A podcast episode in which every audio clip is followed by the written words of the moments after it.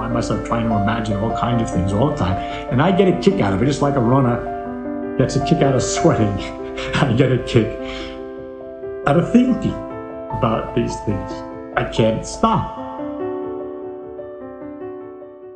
Olá, o meu nome é Eugênio. E eu sou o Miguel, e sejam bem-vindos a mais um episódio do Cogito. Hoje vamos falar sobre um tema super atual e interessante, que é a inteligência artificial. Bom, espero que tenham gostado aqui da nossa introdução. Uh, está assim um bocado relacionada também com, com o tema que vamos falar, não é? Que é a inteligência artificial. Sim, sim, exatamente. Portanto, como toda a gente sabe, ou, ou pelo menos tem assim um, um, uma noção, uh, a inteligência artificial é um tema bastante contemporâneo, não é? Exato. Desde o lançamento do ChatGPT, uh, que é o GPT 3.5, não é? Em novembro de 2022, Novembro, se não me novembro, engano um, que não se fala noutra coisa, não é? Parece que o ChatGPT abriu aqui uh, uma porta e, e a verdade é que, tanto quanto me parece, a verdade é que nunca se falou tanto sobre inteligência artificial desde o seu lançamento, não é? Portanto, de facto, parece ter a- a- aberto uma porta, digamos, uh, ao público geral, não é? Claro que as pessoas que trabalham nisto diariamente já têm contacto com, com, com, com os conceitos, mas eu acho que foi mesmo por volta desta altura que o conceito da inteligência artificial foi parar um bocadinho ao- ao- a, a a toda a gente, não é? Ao mainstream, exatamente. Exato, exato. Um, por isso, epá, como é um tópico tão complexo e, e algumas coisas são mesmo um, algumas nuances, não é? Que, que, que se calhar possam um, escapar.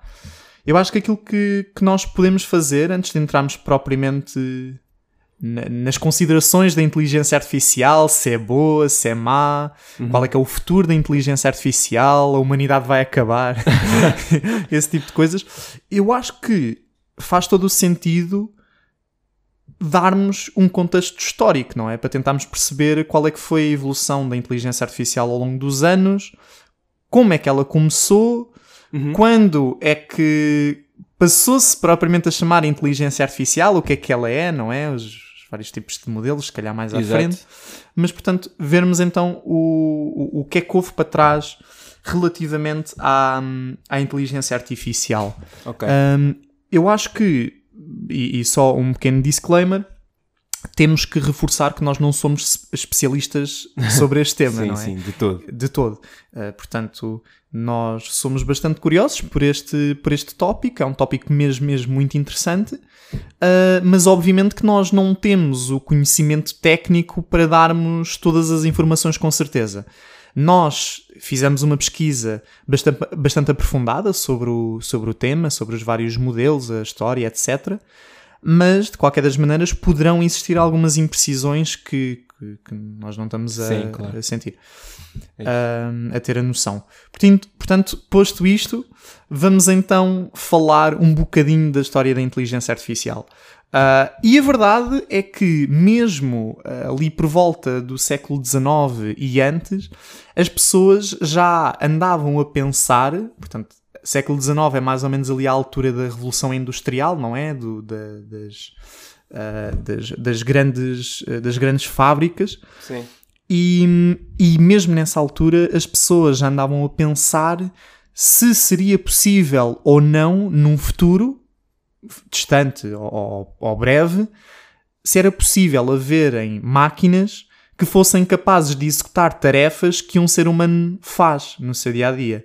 Uh, e eu acho isso especialmente curioso, porque normalmente quando nós pensamos tipo, ah, o futurismo, a capacidade de prever aquilo que vai acontecer, nós nunca pensamos, tipo, o que é que as pessoas há 100 ou 200 anos atrás pensavam que ia ser o futuro? Estás a ver? Tipo, eu pessoalmente não, não, não penso muito nisso. Ah, então, então é interessante que quando eu fui pesquisar sobre a história da inteligência artificial hum, tivesse deparado com, com isso. Mas, portanto, mesmo já nesta altura as pessoas colocavam essa hipótese e essa pergunta, não é? Hum, e a verdade é que um dos pais da, da inteligência artificial, ou, ou um, se calhar um, um, um pai não é um bom termo, mas um precursor da inteligência artificial é nada mais, nada menos do que George Bull. E Bull faz lembrar o quê?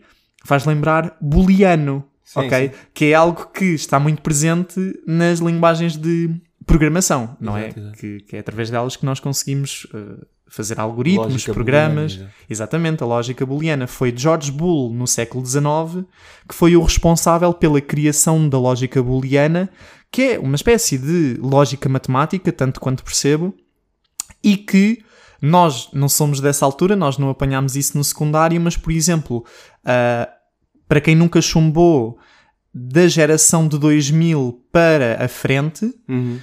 Aprenderam essa lógica. A lógica matemática dada no secundário, se não estou equivocado, é a lógica booleana. Portanto, do, do true or false Ok. e, e- e- dessas operações todas.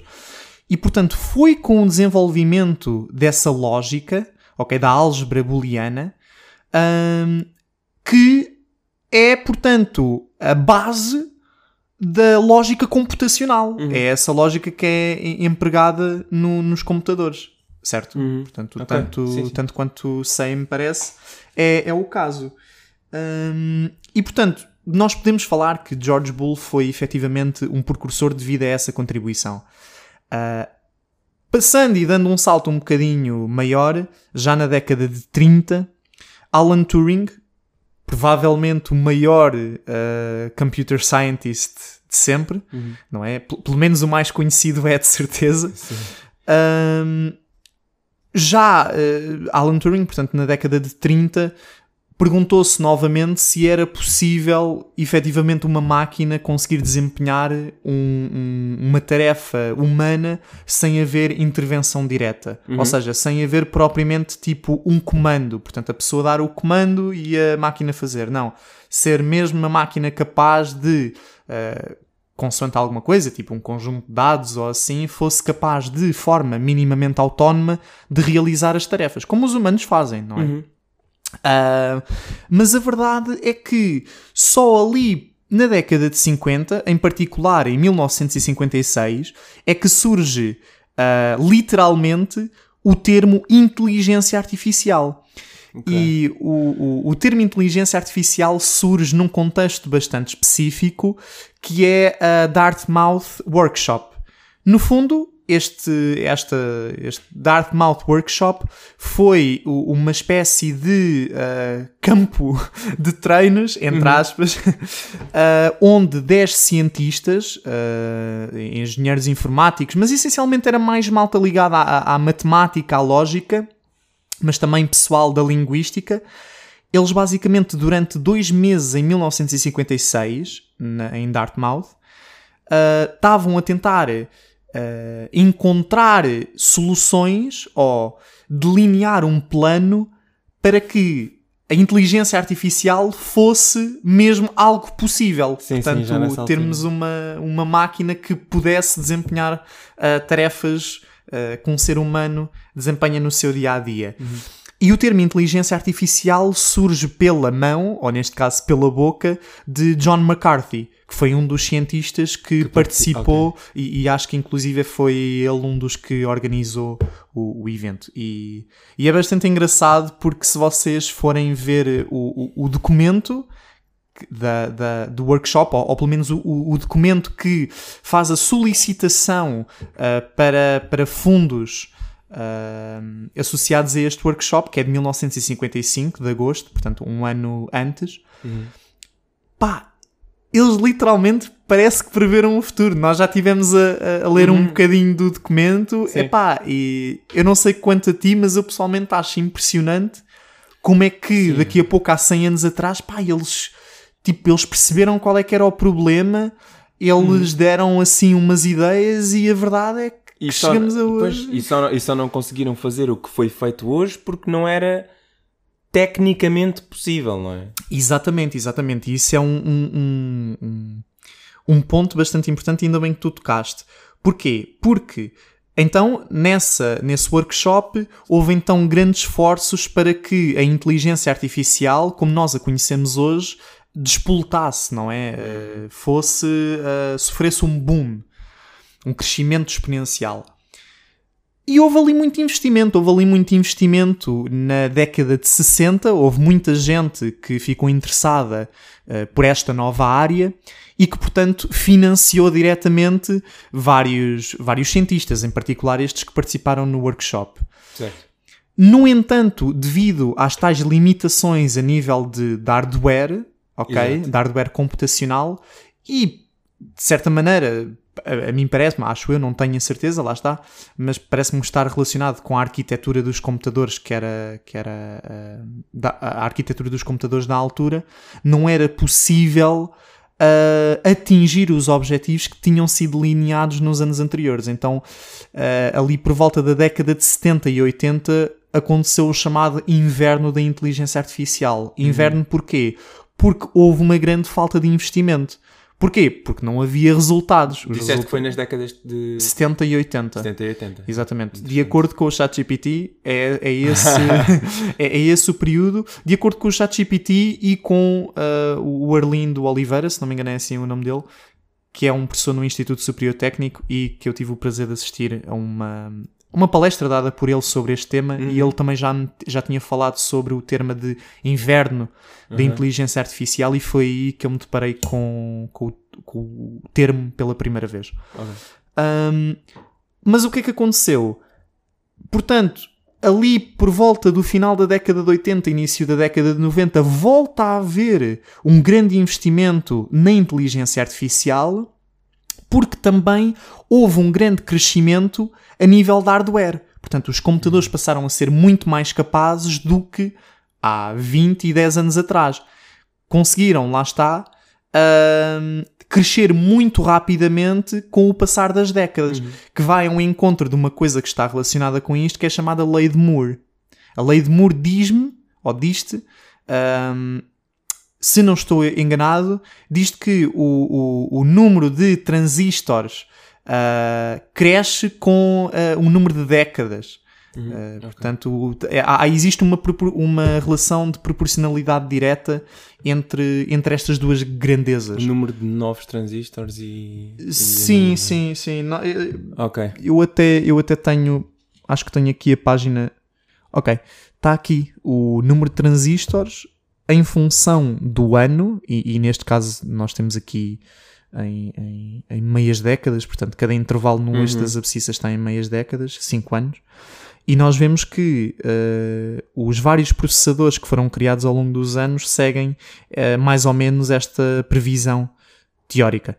Esta previsão teórica foi feita em 1975, portanto foi mais ou menos ali na altura do inverno. Ah, Ou seja, isto é basicamente uma métrica para hum, medir o progresso tecnológico de uma maneira sim, assim. sim, sim, exa yeah, Exato, ok. parece-me sim. É tipo um indicador de que fogo realmente está a haver um grande crescimento da, da tecnologia, em particular dos, dos processadores. E como isso, pronto, como esse, houve essa, esse crescimento tão grande e continua a haver, não é? Foi isso que deu a possibilidade de haver esta revolução da inteligência artificial. Exatamente, exatamente. Portanto, lá está, como eu estava a dizer há bocadinho, desde a década de 90 para cá, que tem sido um verão de inteligência artificial. Se as décadas de 70 e 80 foram um inverno, então da década de 90 para cá tem sido um autêntico verão. E então, desde 2022, não é? Em que realmente parece haver uma grande difusão do, do tema, tem sido mesmo um verão escaldante. Ah, Dirias que isto é, em termos de todas as revoluções que nós tivemos, a revolução agrícola, a revolução industrial, que esta é a revolução da internet, não é? Que esta é a revolução mais impactante, ou que tem pelo menos mais potencial para mudar completamente o- a história da humanidade. Não sei, pá, não sei. Eu acho que essa pergunta é bastante difícil porque é muito difícil de calcular exatamente, ou, ou O- mesmo com uma incerteza, não é? É muito difícil calcular que revoluções ou que períodos históricos em que houve alterações drásticas Uhum. foram mais importantes do que outras. Epá, a revolução científica foi super Pois. importante, não é? Ali no, no Renascimento. Ah, foi ela que nos deu ah, as ciências físicas e, e biológicas e etc. Portanto, pá, Foi, foi incrível. Aquilo acaba por ser o, o berço da ciência como nós a conhecemos hoje. Claro que nós já tínhamos falado do Alhazem, não é? Exato. Há muito tempo atrás, mesmo antes da Revolução Científica, mas quer dizer, ah, o método científico de forma ge- generalizada só surge ali, portanto, após e durante a Revolução Científica. Pois, claro, temos a Revolução Agrícola, não é? Temos a, a- Revolução Industrial. Eu acho que aqui a, a É, questão sei. específica desta revolução em concreto é que, como está especificamente associada ao progresso em si, ou, ou seja, quando há a, revolução industrial, ok que há uma revolução no sentido de mudar-se o paradigma de como as coisas operam. Mas aqui existe isso e o paradigma está diretamente associado com o progresso em si.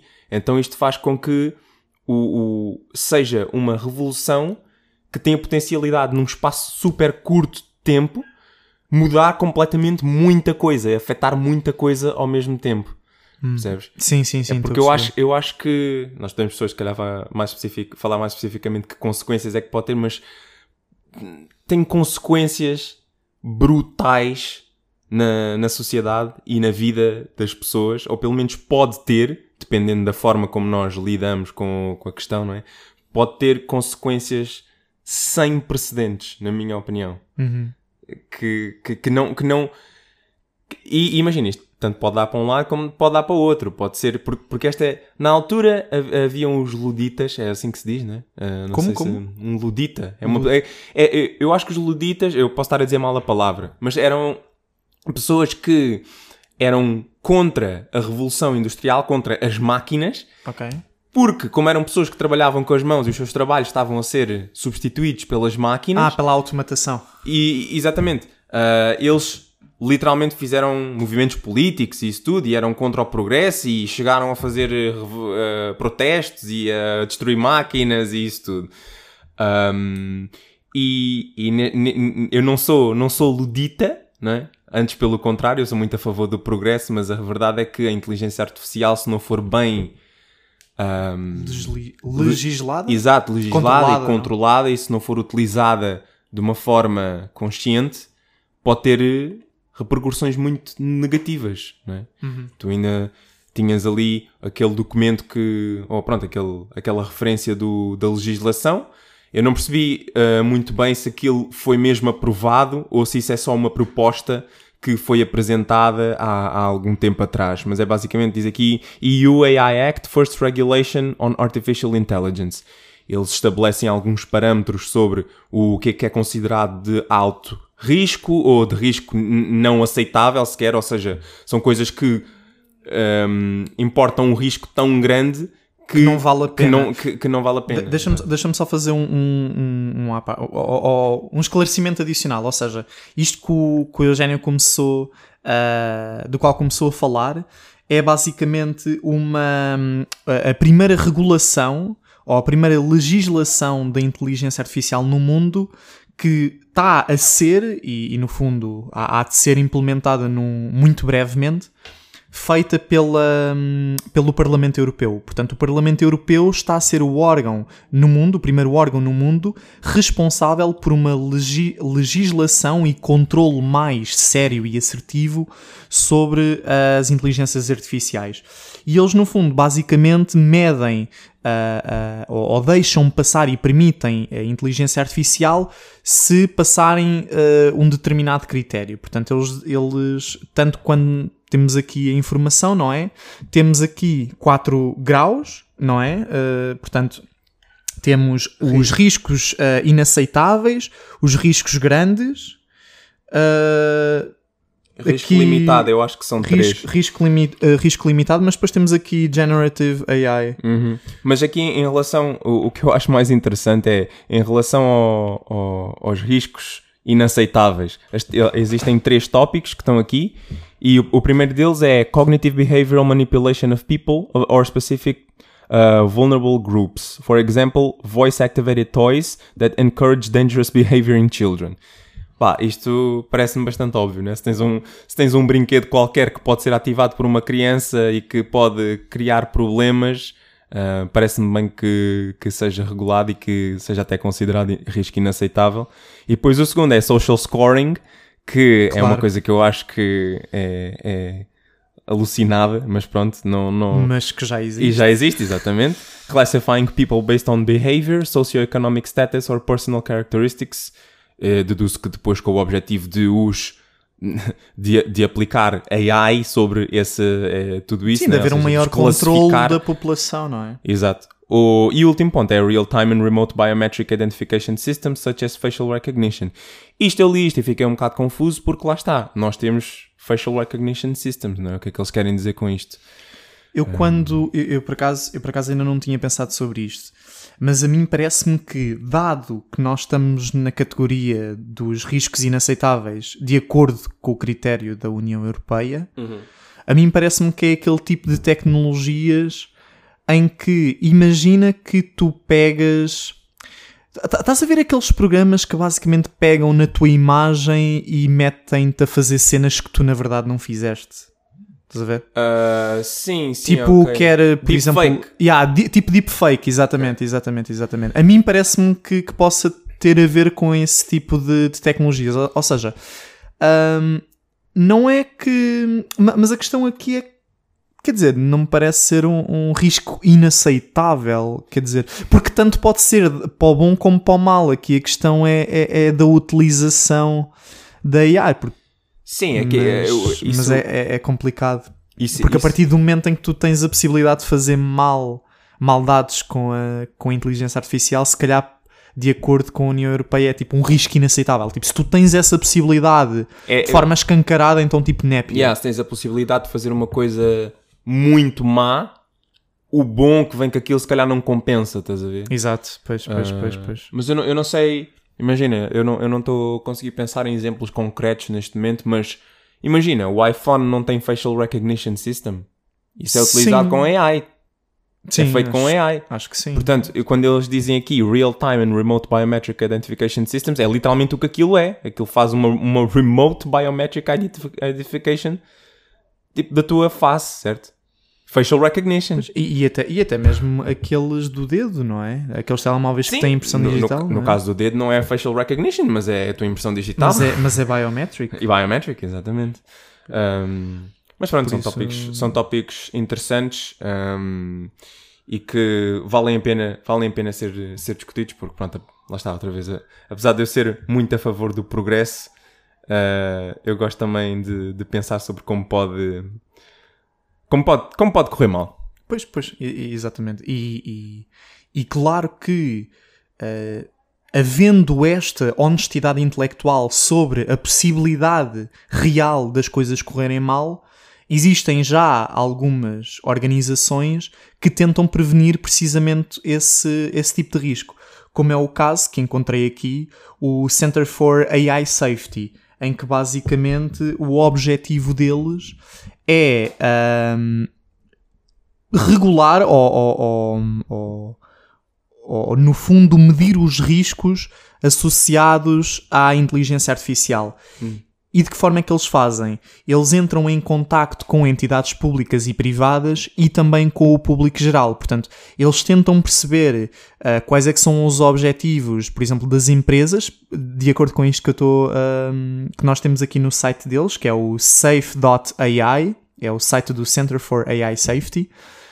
No site, ah, aquilo parece-me que eles basicamente tentam medir quais é que são ah, ahm, os objetivos das empresas na utilização da inteligência artificial, tentam medir quais é que são os riscos que advêm ou que podem advir dessa utilização e tentam também entrar em contacto com pessoas leigas ou pessoas que não estão ah, a, a trabalhar diretamente com aquilo e tentam, portanto, fazer aqui um apanhado geral daquilo que deve ser ou não permitido.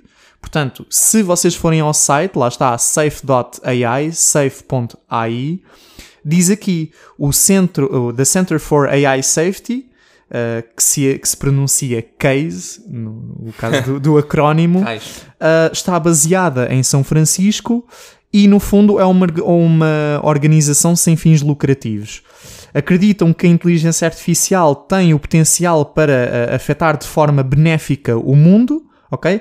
Providenciando Um, Desde e, que, desde que né, o desenvolvimento seja feito de forma segura. Exatamente, exatamente, exatamente. E, e ainda reforçam que a sua missão é para reduzir os riscos à escala social associadas à inteligência artificial uh, através da condução de uh, uma investigação segura e criando um, um campo, um, o campo da inteligência artificial uh, em que os investigadores têm este tipo de, de noções bem uh, em seja, mente. É, é ver um, um, um research field, não é como eles dizem ali, específico para AI safety. Exato, exatamente, exatamente. Exatamente. E, Parece- e- e parece isto estava associado aqui à, à nova iniciativa do, do Elon Musk, certo?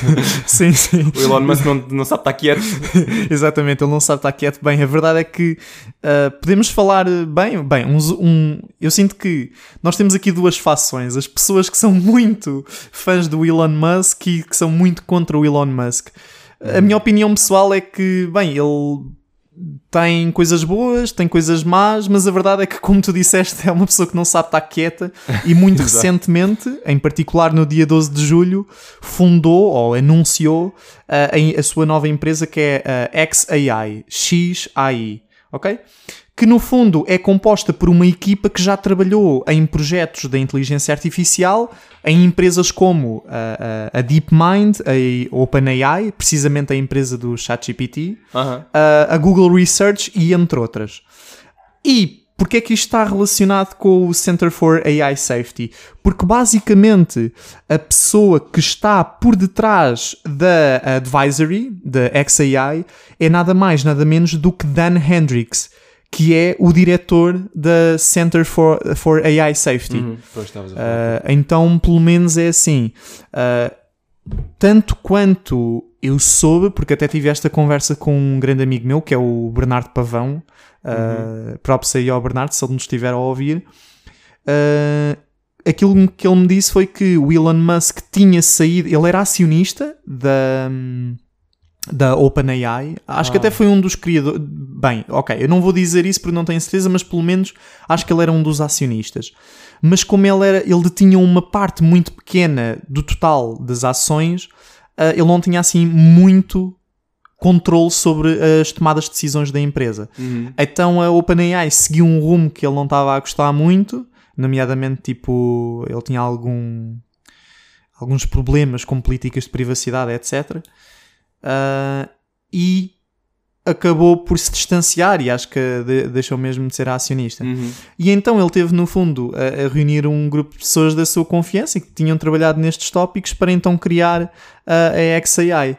Uh, como vocês podem encontrar aqui no, no, no site da XAI, que é x.ai, x.ai, um, o objetivo da XAI é entender a natureza verdadeira do universo. Uau! Isto aqui é uma ambição. É, é mesmo a Elon Musk, não é? Yeah. O, o expoente máximo de tudo, Uhum. não é? Um, mas a verdade é que ainda não sabem muitas informações sobre, sobre a, empresa. Portanto, houve um, um- um evento no Twitter onde o, o próprio Elon Musk teve a, a falar da XAI, mas também não adiantou muito. É algo que está neste momento um bocadinho, se calhar, em águas de bacalhau no que toca a, anúncios. Mas, mas pronto, vamos ver no que é que, no que, é que isto vai dar. E, e, e, portanto, falando, se estamos a falar da XAI, não podemos deixar de falar da OpenAI e do ChatGPT, e que Sim. isso a nível um bocadinho mais aprofundado. E tu também fizeste a tua pesquisa, não foi? Sim, exatamente. É assim, para quem não sabe, o ChatGPT é um Large Language Model. É um tipo específico de inteligência artificial, porque lá está, inteligência artificial é um termo bastante abrangente que envolve muita coisa. é? En- envolver uh, computer vision, que são, por exemplo, que é, por exemplo, a tecnologia que o Elon Musk com certeza tem nos Teslas dele que fazem conduzir automaticamente. Existe a parte da linguagem, uh, existe, existe a parte do, dos, das AIs dos videojogos também. Um, portanto, existe, existe muita coisa. E o ChatGPT é um Large Language Model que pronto, já está dentro do já é já está dentro daquilo que é deep learning, que é, está dentro do- de uma outra coisa que é o machine learning. Queres fazer, queres fazer a Um, distinção?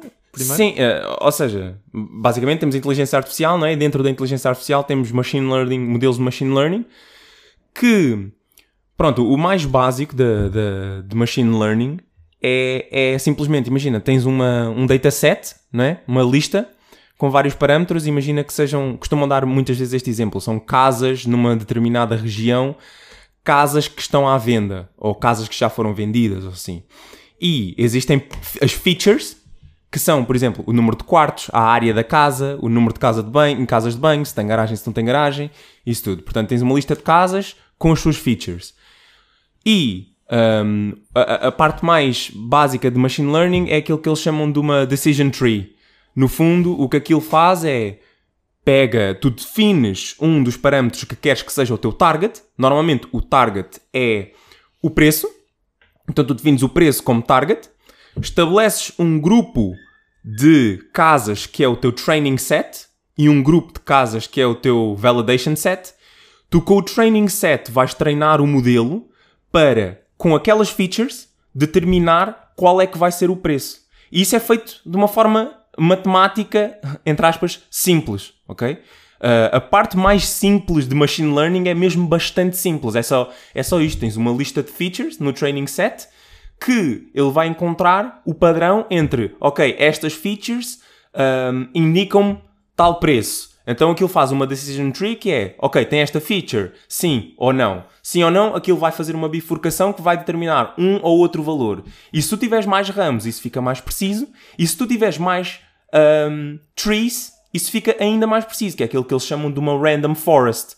uma random sim, forest, já tinha ouvido falar, sim, sim uma sim. random forest é uma associação de várias decision trees para dar mais precisão ao target, ao, ao valor calculado Posso- do target. posso é um, um breve à parte. As random forests é um método de machine learning Uhum. que é aplicado na classificação de galáxias, por exemplo. Ok. Que tipo de galáxias é que são, é que é cada uma? Uhum. Yeah, já Ok. tinha um, um- conheço, conheço pessoas que trabalharam nisso, então é interessante estás a dar esse exemplo. Mas continua, continua. Yeah, e depois existe uma, uma questão bastante relevante, com certeza que tu e lá em casa já ouviram, as expressões uh, supervised learning e unsupervised learning.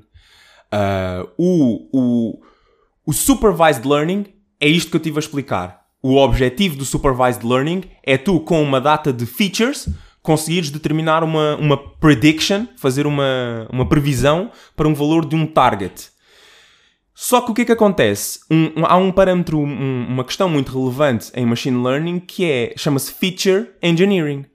Porque imagina, tu tens eles, os, os engenheiros de machine learning têm de desperdiçar muito tempo para determinarem que features é que fazem sentido estarem presentes no modelo ou não, que features é que estão ali, mas que estão a atrofiar o modelo em vez de estarem a criar previsões melhores. Uh, e fazer o feature engineering. O feature engineering é uma coisa super importante. E portanto, o unsupervised learning o que faz é, em vez de.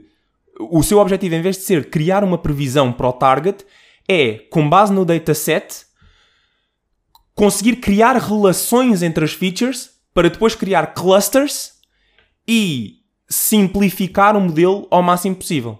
Ou seja, o objetivo do unsupervised learning não é criar uma prediction, é estabelecer relações entre features. Estás a ver? Ok.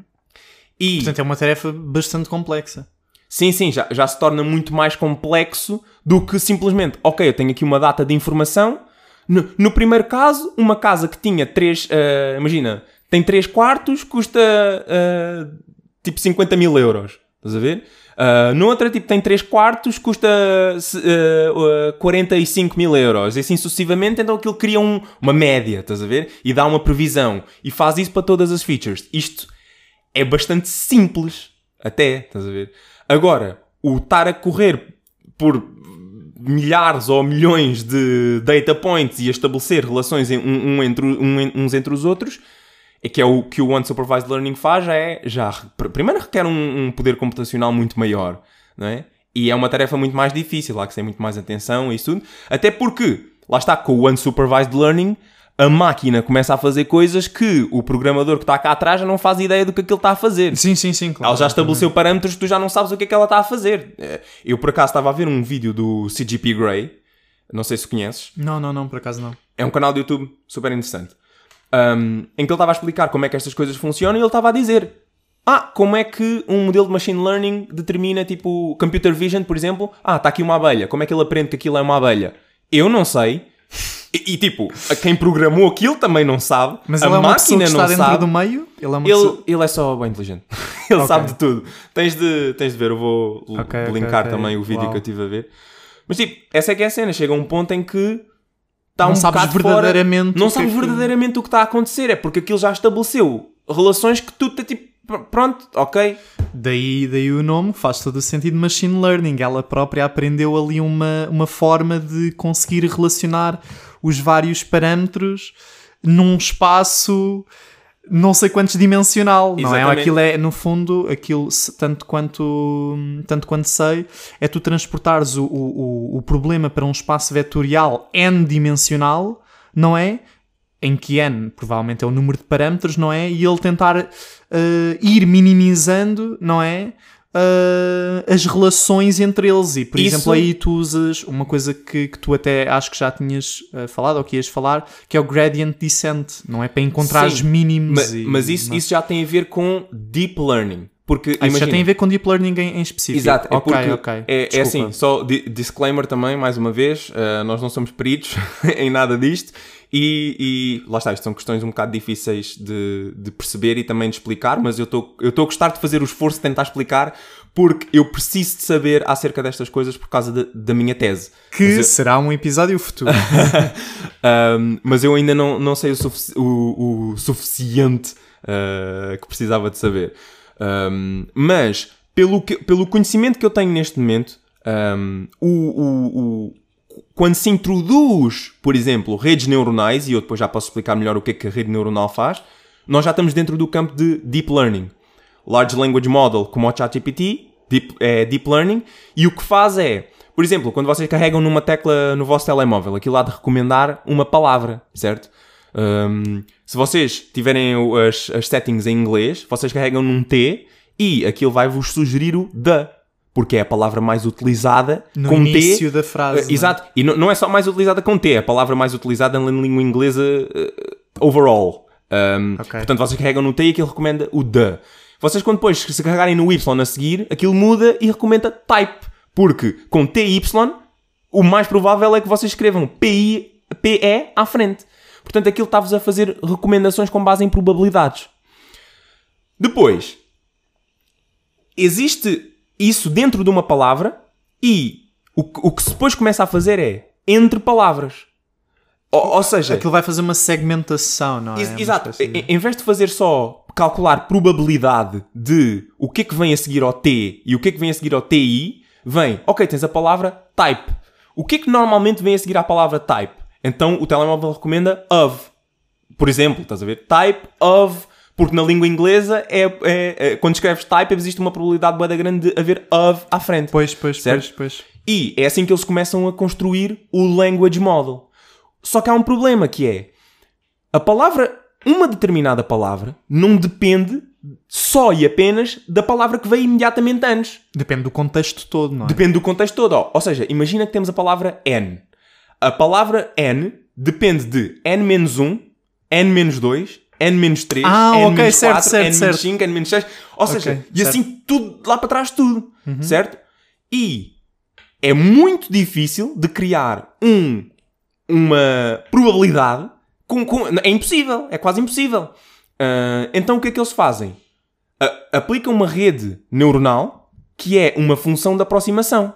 É como uma série de Fourier ou uma série de Taylor que vai fazer uma aproximação da função da probabilidade e imagina, Tu ao tens, início tens que se calhar explicar o que é que é uma série de Taylor ou uma série de não, não é necessário. O, que Ok, a rede ok, neuronal, ok. o que a rede neuronal faz é, temos a função probabilidade que é super complexa, com a rede neuronal vamos aproximar aquilo de uma forma concreta. Porque nós não conseguimos fazer aquilo, calcular aquilo concreto, Exatamente. de forma explícita, vamos aproximar, certo? Uhum. E a rede neuronal começa a aproximar, podes começar com um valor random, aquilo vai errar, e, e à medida que erra vai construindo uma função erro.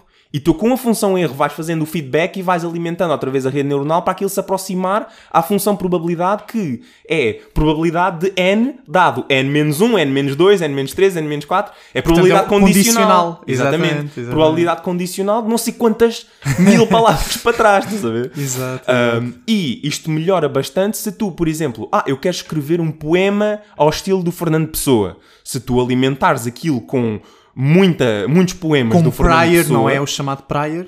Não Isso é? já não sei. Não é? Isso já não sei. Ok, eu estava-te mesmo a perguntar porque eu também não sei. Se tu alimentares aquilo com muitos poemas do Fernando Pessoa, aquilo, ah, ah, as probabilidades que eles vão associar a cada uma das coisas vai, vai ser da linguagem do Fernando Pessoa. Portanto, aquilo começa a fazer um trabalho super bom de aproximar um poema do Fernando Pessoa. Pois, e, pois. continua, e, e é uma aproximação porque lá está, a rede neuronal é uma função da aproximação.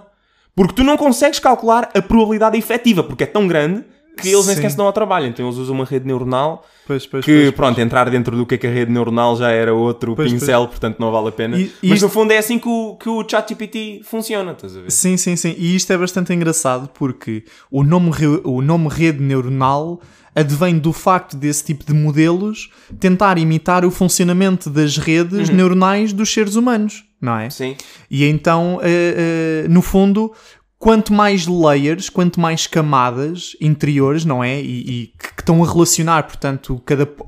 Pá, aquilo, o funcionamento da rede neuronal é, no fundo, tu tens. Imaginem, vocês à, à esquerda têm uma bola que é o input. Ok? Aquilo que vocês metem lá para dentro. Eu tinha dito o prior, que era basicamente uma informação inicial. Ah, não, sim. é- é- eu chamei prior, não tenho bem a certeza. E depois, do lado direito, na outra extremidade, vocês têm o output, aquilo que, que vos vai sair. Ali pelo meio, vocês têm várias camadas, portanto, com várias bolinhas. Têm que imaginar, por exemplo, tipo 10 bolinhas ali no meio, se for só uma camada. Portanto, à esquerda, input, no meio, 10 bolinhas na vertical, uma camada com 10 bolinhas. E do lado direito, tem o output. Uh, os modelos de, de- de deep learning são caracterizados por terem muitas camadas. Portanto, essa rede neuronal, as redes neuronais que são utilizadas em deep learning, têm muitas camadas, que é o caso do ChatGPT, não é? Que tem tipo mais de um bilhão de parâmetros livres, portanto... E quando, quando se vê em esquemas de- dessas redes neuronais, é aquilo que parecem mesmo redes neuronais. Exatamente, Eu, exatamente. eu acho que se calhar eh, o o nome até veio, não, não tenho a certeza, é só uma suposição, mas se calhar o nome até veio da representação, eles olharem para aquilo, ah, isto até parece uma rede neuronal, o que é interessante porque a representação parece uma rede neuronal e o que aquilo faz é supostamente. Sim, sim, sim. Eu acho, eu acho que a representação não é ingênua também, mas isto é só um salto de fé. Pois. Exato, Pois, exato. Mas pronto, eu, eu, eu espero ter feito um, um bom trabalho a explicar, assim, com o conhecimento, o conhecimento limitado que eu ainda tenho. Uh, eu acho que as- uh, aquilo que estavas a dizer de quantas mais layers tens, uh, pronto, é verdade. E no caso do Deep Learning também, quantos mais, quantas mais funções, de quantas mais redes neuronais tens independentes, melhor também é a previsão. É a mesma situação com, a- com as Random Forests, certo? Tens uma Decision Tree várias vezes, uh, é melhor do que teres só uma. E Sim, eu sim, sim, que claro, teres claro. várias redes neuronais um, seja, seja melhor do que ter só, só uma, porque pronto, dentro dessas redes neuronais são as pessoas que definem o que é que a rede neuronal vai fazer. Aquilo tem vários modos e maneiras de operar, mas isso já é outra. Sim, isso já é outra história. Portanto, pronto, o, o isto é muito objetivo, complexo, não o é? objetivo das redes neuronais são, como o Miguel disse, um, simular ou, ou imitar imitar sim, os seres sim. humanos. E aqui a questão agora é que outras maneiras, de que outras maneiras mais uh, high level é que as inteligências artificiais imitam os seres humanos também e como é que isso pode ser não tão benéfico, nomeadamente trabalhos em que elas possam literalmente um, substituir os seres humanos e tornar o trabalho dos seres humanos obsoletos. Um, Isto liga-se precisamente ao tema da educação obsoleta, não é? Que nós já tínhamos falado que com o aparecimento da inteligência artificial poderiam haver determinados empregos que fossem pura e simplesmente substituído pela inteligência artificial caso fosse um serviço providenciado por certas empresas relativamente barato. Portanto, imaginem, você- o que é que vocês, do ponto de vista da pessoa que, que é dona da empresa, o que é que vocês preferem? Preferem ter uma pessoa que está a receber tipo 25, e- bem, 25 euros a hora por acaso é bastante para, o tipo de mercado que é, mas imaginem, está a receber 10 euros a hora para desempenhar uma determinada função, ah, por exemplo, tipo de secretariado, ou pagarem uma subscrição a uma empresa de inteligência artificial que vos vende uma inteligência artificial que vos permite desempenhar o papel que aquela pessoa que recebe 10 euros a hora faz por uma subscrição de anual de tipo é- 100 euros. Yeah, 100 euros. É, é- uma pechincha. É uma pechincha, yeah, para, o- para o tipo de trabalho que é, claro que as empresas vão tipo, optar por aquilo que é mais barato. Por isso é que precisamos de UBI. Como dizia o Andrew Yang. Para quem não sabe, UBI é Universal Basic Income. Ah, ok, certo, certo. que era, certo. que era um, um, dos, um dos argumentos dos candidatos à presidência lá dos Estados Unidos em 2020, que era o Andrew Yang.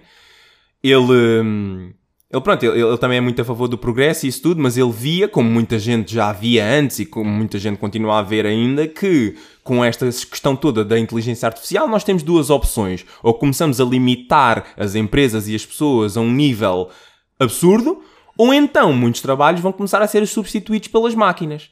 Como nenhum de nós é ludita e nós não queremos parar o progresso, tem de haver alguma solução para as pessoas que vão ficar sem os seus trabalhos. Claro, claro. E quando E nós é- dizemos. Diz, diz, e desculpa, essa diz. solução, essa solução, é muitas pessoas pensam naquilo do ah, vamos reeducar e não sei o quê e tal. Muitas vezes funciona, mas muitas vezes também não funciona. Como é que, por exemplo, um camionista, que é uma indústria enorme, Pois não é, pois é, pois é, pois é. como é que um camionista que de de 50 anos ou assim, do nada fica sem emprego porque tem os carros da Amazon, os caminhões da Amazon a conduzir-se sozinhos, já não precisam de fazer Calma, as mas isso entregas. existe? Então não existem os caminhões da, da Amazon. Eu acho que ainda não existem a circular assim, tipo de modo ah, Generalizado. generalizado, mas da mesma Mas a forma. fazerem centenas de quilómetros e assim. Fazem tudo, meu. Fazem não tenho tudo. noção. Imagina, da mesma forma que os, os Tesla têm a, a tecnologia para se conduzirem sozinhos, só não o fazem porque, tipo, estão, estão restringidos por causa de legis- legislação e, e questões morais e isso tudo, que também podemos falar, mas pronto. Ahm, mas como é que vais reeducar um, um, um, um trabalhador desses? Sim, não na é? prática é A impossível. solução do Andrew Yang é que nós temos de ter Universal Basic Income. Por várias razões, mas também por, por, por esta, por esta questão específica que é muitos, muitos trabalhos vão, vão ficar em perigo, não é?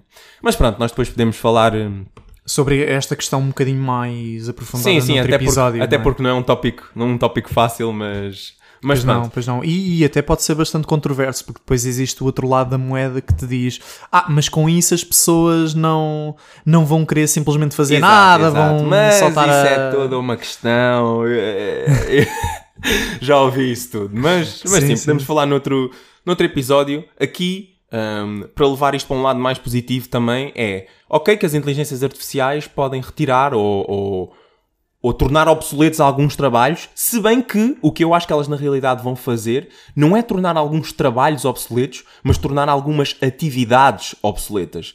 Ou seja, ah, dentro do mesmo trabalho, ah, se calhar a pessoa, por exemplo, vou dar o exemplo de um professor. Era o exemplo que nós estávamos a utilizar no. Certo, certo, certo. Pá, não, não é que o, o, o AI vá conseguir substituir o, substituir o professor. O AI tem a potencialidade de evoluir o que é que um professor significa. E o, o, o professor e a máquina e o robô, juntos, conseguem ser melhores do que separados sozinhos. Pois, pois, pois, pois. e eu pois, acho que pois. isto aplica-se a muitos trabalhos. Ou seja, nós temos de ter também atenção para perceber que, pronto, em primeiro lugar, vai acabar com muitos trabalhos, mas também vai criar outros trabalhos. Nomeadamente, AI Prompter. Porque mandar os prompts certos Exatamente, é toda uma exatamente, arte, não exata- é? é toda uma arte. E aliás, eu posso te dizer que já existem cursos pagos para ser um, um AI prompter. Claro. Portanto, uma pessoa que conhece ah, ah, as ferramentas da AI suficientemente bem a ponto de ser pá, um mestre naquilo. Portanto, imaginem uma pessoa, vou-vos dar o exemplo que é o mais conhecido do ChatGPT, não é? Pá, uma pessoa que domina tão bem o modus operandi do ChatGPT que consegue eh, dizer-lhe exatamente, mas de forma bastante minuciosa e subtil, coisas que a generalidade das pessoas não consegue. Exato. E portanto consegue atingir resultados e objetivos e fazer e executar determinadas tarefas que nem toda a gente, por não ter a capacidade de explicar como deve ser ao ChatGPT, atinge, não é? Consegue fazer. Sim, exato. E, e- e isto para mim é super interessante porque lá está. Eu, como sendo, eu sendo o chato que sou com as perguntas, esse é outro, no fundo, esse trabalho é como fazer perguntas fixe, não é? Yeah. Ou seja, no capa- caso do ChatGPT, sim, sim. esta capacidade de fazer perguntas e, e- e- e- comunicar com as máquinas, aliada também a outra questão que é importante, lá está.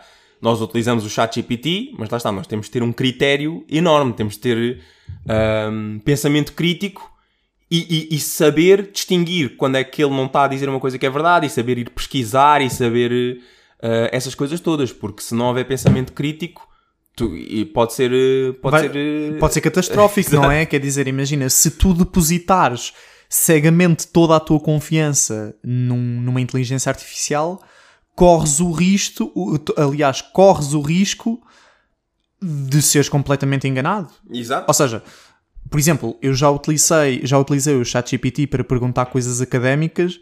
Epá, não é que ele me responda de forma errada muitas vezes, mas já me aconteceu ver eh, ele a responder coisas erradas e, e eu a dizer tipo, mas tens a certeza? E ele, sim, sim, tenho a certeza.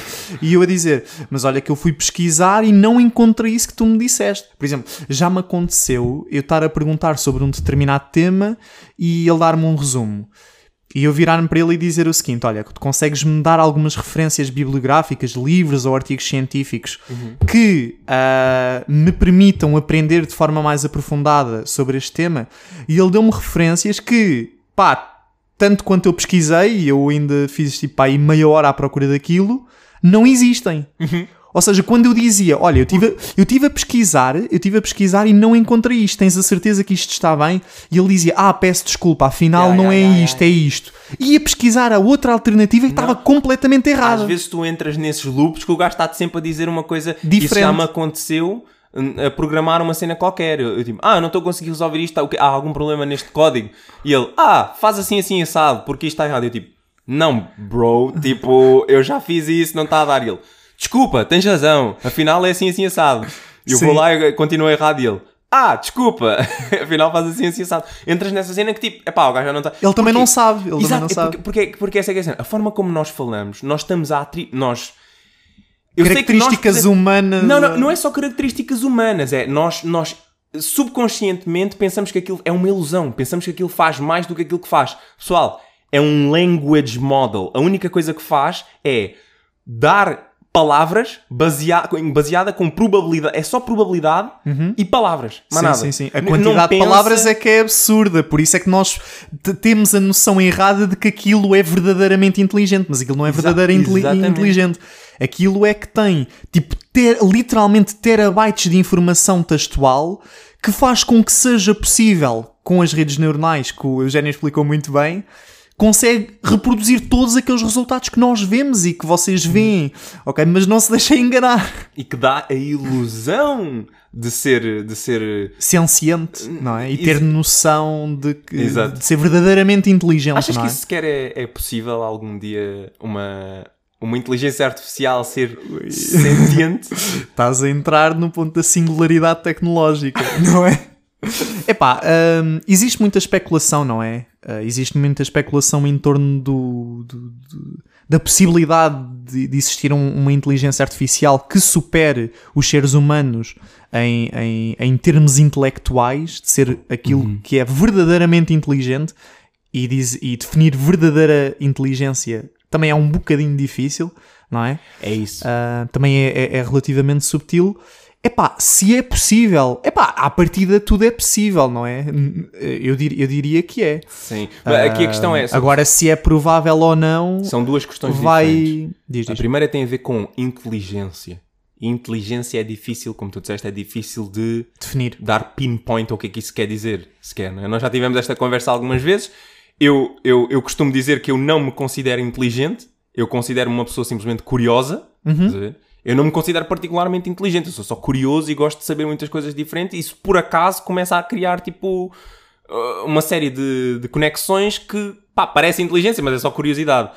E existe. E, Eu- e eu meu- discordo, mas Pronto, está nós já bem. tivemos esta conversa. Nós já tivemos esta Eu- conversa. não, eu discordo que tu não sejas inteligente.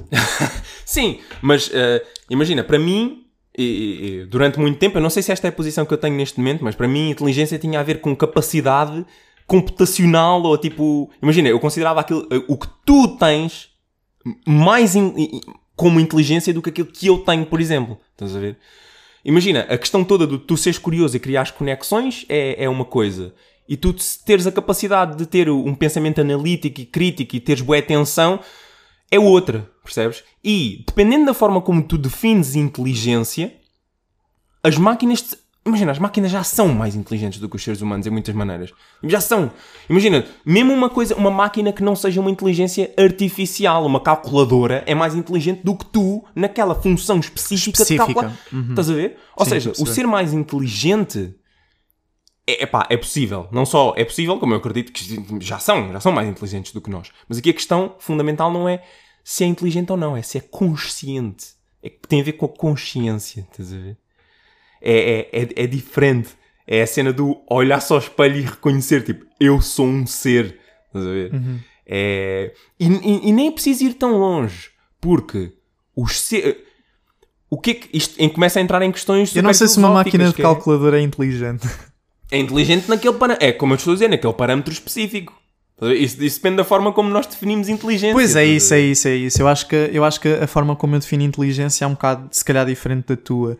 Imagina, eu, eu acho que defino inteligência. Sim, eu vou buscar eh, o teu ponto, ou seja, é alguma coisa que consiga fazer uma associação de ideias, analisar padrões e, Uhum. através disso, extrapolar aquilo que vai ser. Então os- os- as inteligências artificiais já estão a dar tipo 1500 euros Não humanos. sei. Extra- tipo, reconhecer padrões e extrapolar tipo uma previsão, tipo uma cena. pá, Isso é o que eles fazem, estás a ver? Com milhões de, de dados Aí, muito melhor é. do que tu a qualquer altura, estás a ver? Isso, nesse- se essa é a tua definição de inteligência, então eles já são muito mais inteligentes do que Ei, nós. bem. Mas isso também, eu não, isso, isso não me aquece nem arrefece. Sim, Isso é sim, sim, indiferente, sim, sim. Porque não são conscientes, estás a ver? Tu se tu quiseres dizer desliga, ele desliga. E não vais ter nenhum moral qualm com isso, que é tipo, acabei de desligar um ser consciente que tinha a noção que existia, estás a ver? Isto Aí, agora, bem, pois só- é, é- é é. para entrar em cenas mais, um bocadinho mais alucinadas, também já, já estamos a chegar, eh, assim, na- no último ramo do Sim, episódio. já, estamos podemos, a- já estamos aqui a disparar. já podemos entrar no, no alucinado. Ahm, tu já viste o Westworld? Não, mas os meus amigos já viram. No, o, o- Westworld, pronto, eh, só dando assim uma sinopse pequena, o, o Westworld é, é, no fundo um, um parque de, de diversões, entre aspas, em que há os hosts e todos os hosts são inteligências artificiais, são robôs, certo? E as pessoas pagam para ir àquele parque para se divertirem, para fazerem o que quiserem. Porque os robôs estão programados para não conseguirem ahm, matar as pessoas, conseguem magoar a um nível pequenino, porque algumas são, gostam de, precisam da experiência, tipo, de sentir magoado e não sei o quê, mas sabem que estão safe porque os AIs não matam ninguém. E a premissa daquilo é os AIs a ganharem consciência. Ok. Pá, é incrível, é incrível. A primeira temporada, a prime, isto é a primeira temporada do Westworld, o resto não precisam de ver. Vejam a primeira temporada, a primeira temporada do Westworld é das cenas mais incríveis de sempre. E já agora, de que forma é que elas ganham consciência nessa série? Era o que eu ia dizer. Aquilo é baseado... A menos que seja. É um spoiler. Uh, imagina, é um spoiler.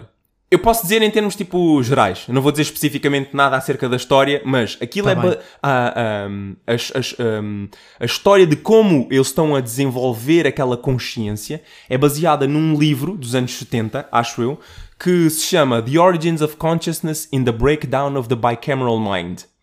E foi o escritor deste livro, a teoria dele, isto é super alucinado, atenção, não há, não há provas evidências científicas nenhumas, isto é só pessoas alucinadas a dizerem coisas alucinadas. A consciência humana, segundo ele, a consciência humana não era uma coisa que. Não, não é uma coisa que foi emergindo ao longo de milhares de milhões de anos, mas o que é que acontecia? Até, cerca, até há uns milhares de anos atrás, a, a consciência humana era definida de forma bicameral, ou seja, haviam duas posições, que era a experiência vivida em si da pessoa e os inner thoughts que as pessoas tinham ah, na sua cabeça, ou seja, aquilo que tu chamas a consciência, as pessoas consideravam que, era as- que eram as vozes dos deuses. Ou seja, as pessoas não eram livres porque elas estavam supostamente a ser controladas externamente por uma força externa. Para uma entidade divina. Exato. E a consciência, aquela consciência não era uma consciência, tipo, era o equivalente a um- uma programação. Estás a ver? Elas estão a ser programadas.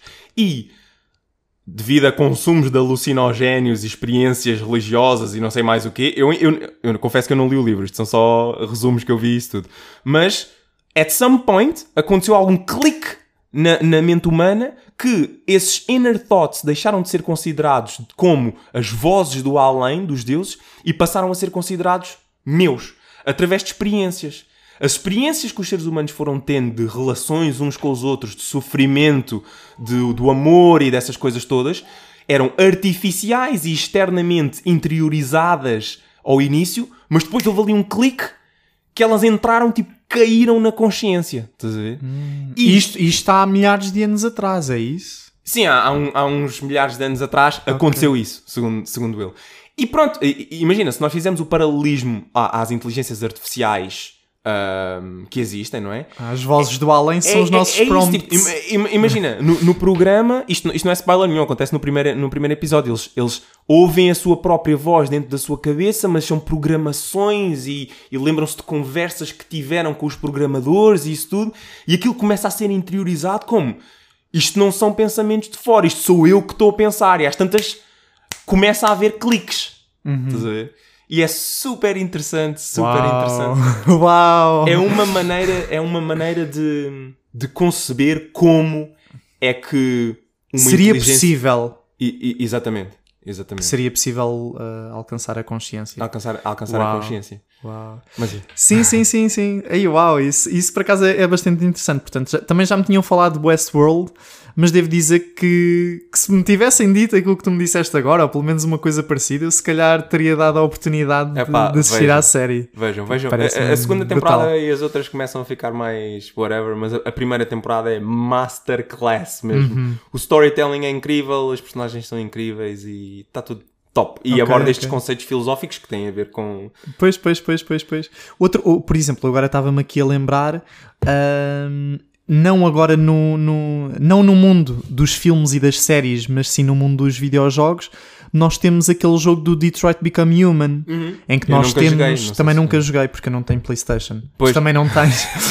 Eu não, eu, não, eu não sei qual é sequer a premissa, a premissa do, do jogo. Ou seja, uh, se naquele momento as inteligências artificiais já, já estão conscientes, como é que chegaram à consciência, se ainda não são conscientes e hão de lá chegar.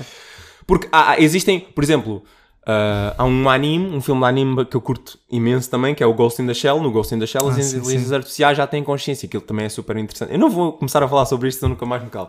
Mas, ahm, ou seja, por exemplo, no Blade Runner também, o Bl- o Blade Runner tem a ver com, com nunca isso. vi, nunca vi. E, e pronto, há, há alguns filmes, algumas séries começam com as inteligências, as inteligências artificiais já têm consciência e depois o que é que acontece a seguir a isso. O Westworld não, o Westworld é, é- ao início eles não têm consciência. de. Pois, pois, pois, tu consegues acompanhar a evolução, não é? Da- o, o processo de formação de consciência por parte das inteligências Exato. artificiais, né? É. Enquanto no Ghost in the Shell, pronto, uh, transportam-me para um mundo onde isso já já- ocorreu, já da ocorreu. maneira que ocorreu, mas ali vocês conseguem uh, ver os, os passos, não é? Exato. É interessante, mas é também creepy, porque nós se calhar já não temos tempo para entrar nas implicações, mas direitos das, das inteligências artificiais e essas coisas Sim, sim, sim, sim, sim, todas, sim. E, e imagina, Sabes que eu já tinha pensado sobre isto pá, em 2015 ou 2016, quando eu era um bocado mais puto. Eu tinha pensado nisso do tipo.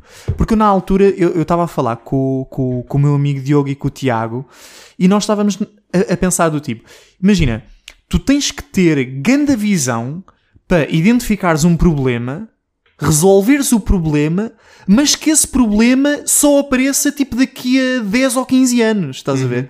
Então eu pus-me a matar, pus-me a matar a cabeça na, na- naquilo e eu pensei tipo, mano, e se tu abrisses uma empresa ou alguma coisa ou escrevesses tipo uma carta dos direitos dos robôs.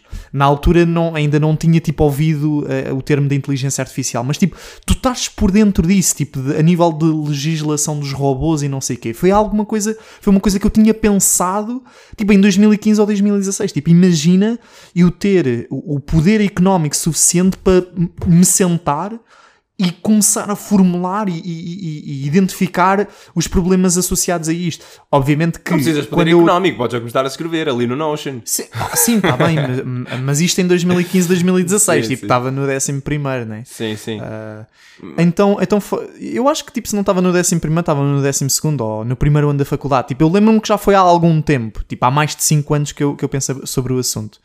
Uh, e quando eu, lá está, eu na altura, direitos dos robôs mas a verdade é que tipo um robô no fundo na minha cabeça era uma inteligência artificial consciente que tivesse um corpo minimamente humano. Uhum. A verdade é que a robótica não acompanhou de forma tão Todo. drástica yeah. uh, uh, o software em si, ou a inteligência uhum. artificial, não é? Portanto, a parte mecânica, e embora tenha sido dinamizada, por exemplo, pela, pela Boston Dynamics, Ai, se não me engano. Incríveis. Não é? Eles mas fazem também, ali cenas mas engraçadas. Também creepy as fuck, não, não venham pôr aqueles robôs ao pé de mim. Sim, sim é um bocado, é um bocado esquisito. Um, mas pronto, mas isto tudo para dizer que uh, ainda não conseguem. Pá, imagina, era aquilo que nós estávamos a dizer: tu não consegues meter um robô canalizador. Não, é? pois, não, uh, consegues, não consegues fazer isso. É isso, tem, uh, e tem a ver com a robótica, exatamente. Não, tu consegues, por exemplo, consegues ter uh, ferramentas robóticas na, na, na, medicina porque são tarefas muito específicas e precisas. Mas olha, uma, uma também tem a ver com agora, inteligência artificial. Exato, é verdade. Mas, mas uma, uma coisa que eu estava a pensar agora: nanotecnologia. Uhum. Imagina, sim, sim. a nanotecnologia é super interessante porque imagina o desenvolvimento da nanotecnologia também aliado a esta questão toda da inteligência artificial, man.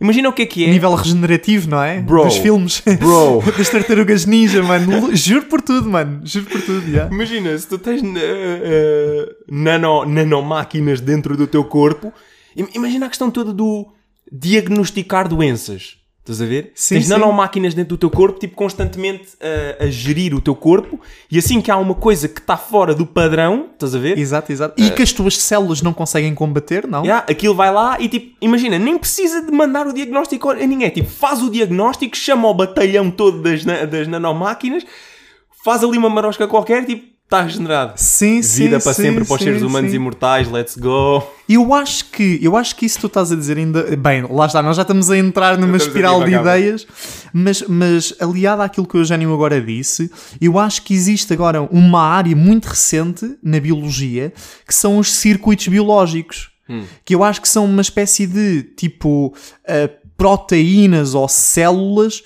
que estão a ser programadas para desempenhar uma determinada função. Uhum. Eu acho que isso vai um bocado ao encontro disso que tu estás a dizer, mas eu não Sim. tenho mesmo a certeza. Isto foi uma coisa que eu ouvi num dos episódios do tal podcast que eu gosto, que é o The Joy of Why, e que recomendo fortemente para quem nos está a ouvir. Uhum. Uh, mas eu acho que a ideia é essa. Eu acho que a ideia é programar em células que façam determinadas. Uh, que desempenhem determinadas tarefas. Portanto, imagina, tu estás a montar um circuito elétrico e tu isso provavelmente dominas mais do que eu, porque eu na faculdade nunca tive uma cadeira propriamente de circuitos elétricos, sei mesmo o Também básico dos básicos. Ninguém domina nada disso. é tudo uma fachada. Mas é transpores a ideia dos circuitos elétricos, mas para uhum. células. Pois, pois, pois. E isto tem um nome específico, mas que eu agora não Isso, não é, isso é interessante, pronto. Eu bocado estava a fazer hype para as nanomachines, mas a realidade é que a ideia de ter máquinas dentro do meu corpo, máquinas ainda por cima, ainda por cima programadas com inteligência artificial dentro do meu, corpo, do meu corpo a fazer sei lá o quê. Pá, tem potencial, mas não sei se aceitava. Sim, então, os então, riscos, não é? Então, e o que é que achas? Olha, eu vi uma notícia no outro dia uh, sobre AI girlfriends. Ou seja, uh, sites em que, nomeadamente, tipo, maioritariamente homens, vão para lá para terem uma namorada uh, artificial. Lame. Epá, mas aparentemente na notícia que eu vi do Telegraph, eu vou tentar encontrar para depois. Eu, eu, não vi, eu não vi a notícia, eu vi um vídeo a falar sobre a notícia, porque depois tentei entrar no Telegraph e aquilo é preciso pagar, eu só vi a headline. Mas basicamente milhões de pessoas já subscreveram a um. A um milhões? Milhões! Uau. de pessoas já subscreveram a, um- a uma aplicação qualquer que faz isso, estás a ver? Ok. E eu só penso tipo, mano, como assim? Tipo, para onde é que estamos a ir? O que é que isto. Sim, sim, O que é sim. que isto. Estás a ver? Pois. É bué, isso, isso é uma coisa super negativa porque é, anda a ver também. Aparece-me na internet várias notícias sobre a epidemia da solidão. Estás a ver que as pessoas hoje Claro, em dia claro, sentem-se claro. muito solitários e não sei o quê. E depois, esse tipo de aplicações e, E tipo tecnologias tecnologia, acaba por catalisar ainda Exatamente, mais estão-se a aproveitar da, da, de uma da solidão das pessoas, não é? Pois. Pronto, olhem. It É is what it is. Uh, acho que a conversa já se estendeu. Não sei se tens mais alguma coisa importante a dizer, Sr. Miguel. Eu acho que, só mesmo para terminar o episódio, hum, eu acho que vou fazer aqui um apelo. Vou apelar a que todos os nossos ouvintes uh, nos sigam no Instagram. Porquê? Porque é no Instagram onde nós conseguimos interagir convosco mais facilmente. Portanto, nós conseguimos, obviamente, criar eh, perguntas no Spotify, interagir eh, convosco através das comunidades no YouTube, mas é algo que é relativamente ah, distante ah, e não é uma interação assim tão genuína. Por exemplo, nós no Instagram podemos fazer vídeos convosco, ou, ou, quer dizer, a interagir convosco, a falar um bocadinho mais dos temas que nós falámos no, no, num episódio qualquer, a esclarecer uma dúvida, a, a fazer polls. A, a questionar, a pedir-vos feedback, portanto, sigam-nos no, no Instagram, ok? Portanto, é, é, é- é mesmo, mesmo importante para nós. Por exemplo, ainda, ainda no último episódio aconteceu ah, uma pessoa, um amigo nosso vir falar, e que nós já o mencionámos anteriormente, que é o Malik, ele veio falar connosco a dizer que incorremos numa generalização que estava errada. E então aquilo que eu fiz foi ir ao Instagram e fazer uma clarificação sobre aquilo que foi dito no, Pois, pois, pois. No, no episódio e, obviamente, corrigindo o erro. E, e eu próprio também aprendi naquele bocadinho uma data Exato. de coisas. Portanto, já sabem, sigam-nos no Instagram, no YouTube subscrevam, no Spotify sigam-nos, no Apple, Podca no Apple e Google Podcasts também nos sigam. Ah, e pronto, eu acho que da minha parte está tudo. Foi uma conversa super interessante num tema muito atual. E, e, obviamente que existem aqui subtemas que nós, entretanto, falámos no episódio e que eventualmente Sim. poderemos voltar a falar num episódio assim um pouco mais específico, não é? Exato. Estarmos a escavar cada vez mais. Mas pronto, eu acho que da minha parte está tudo. Não sei se queres dizer alguma Não, da coisa. minha parte também. Beijinhos e abraços e até à próxima. Então, tchau, tchau.